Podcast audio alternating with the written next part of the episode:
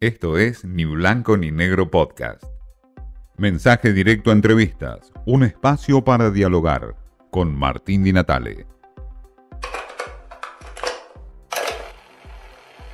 Carlos Fara y su mirada, como siempre, tan interesante en términos de, de números, pero también de calidad en términos de análisis político.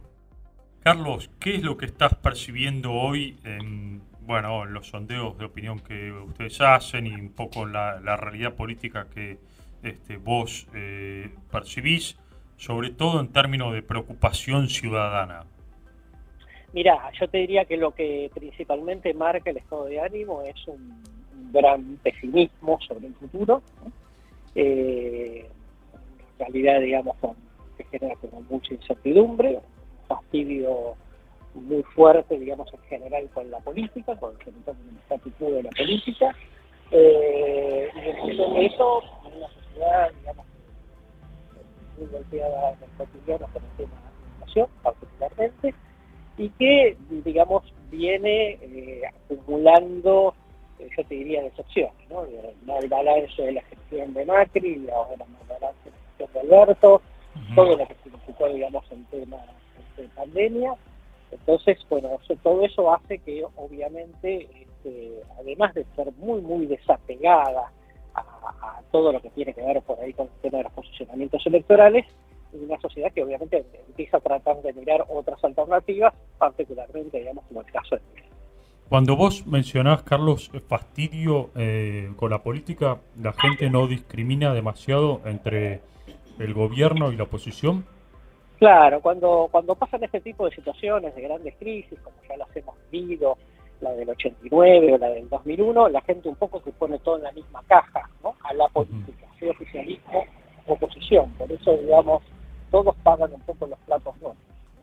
Es decir, vos eh, percibís un, clima de, de, mm, social, de tensión social similar a la del 2001 o a la del 89.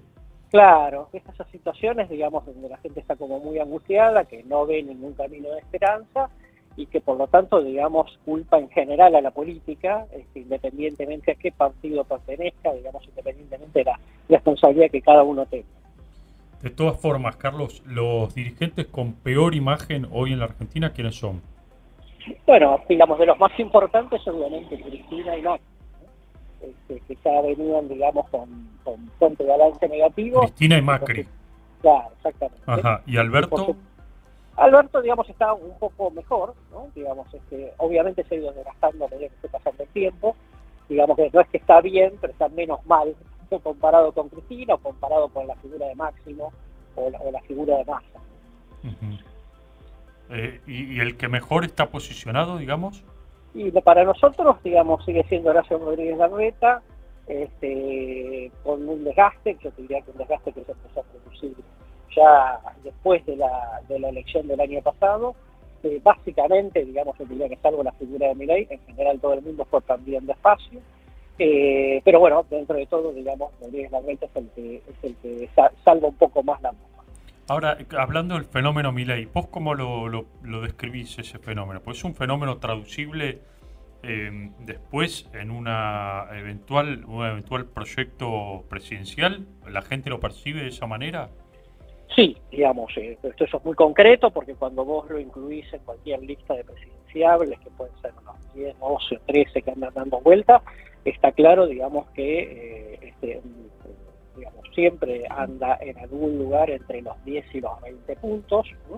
Este, claramente ya es una figura nacional, claramente es, digamos, el corto plazo como la gran estrella, digamos, de la política argentina.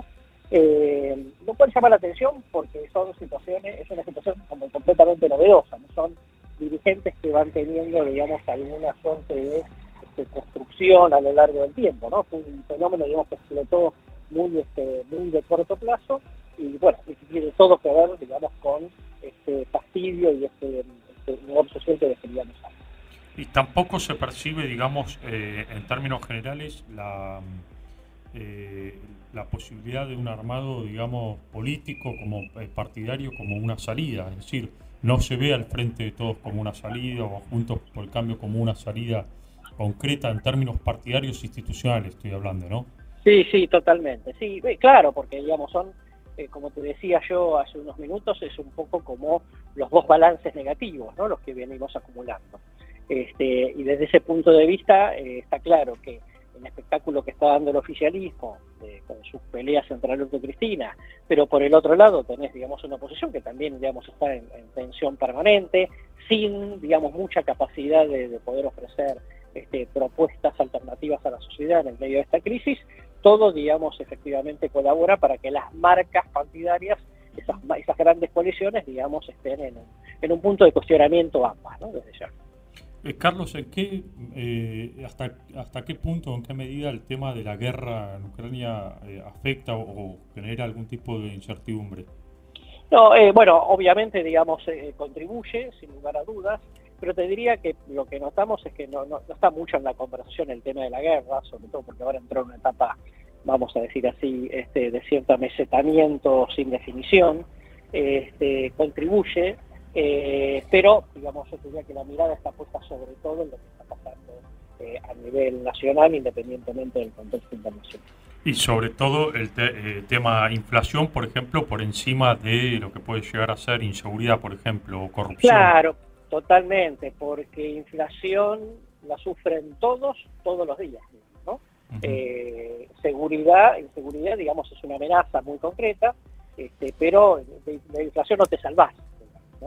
Entonces, este, obviamente en eso está puesto, digamos, el, tema, el que alcanza, etcétera, más allá de que todos sabemos, digamos, que los niveles de actividad económica por ahí no son malos, ¿no?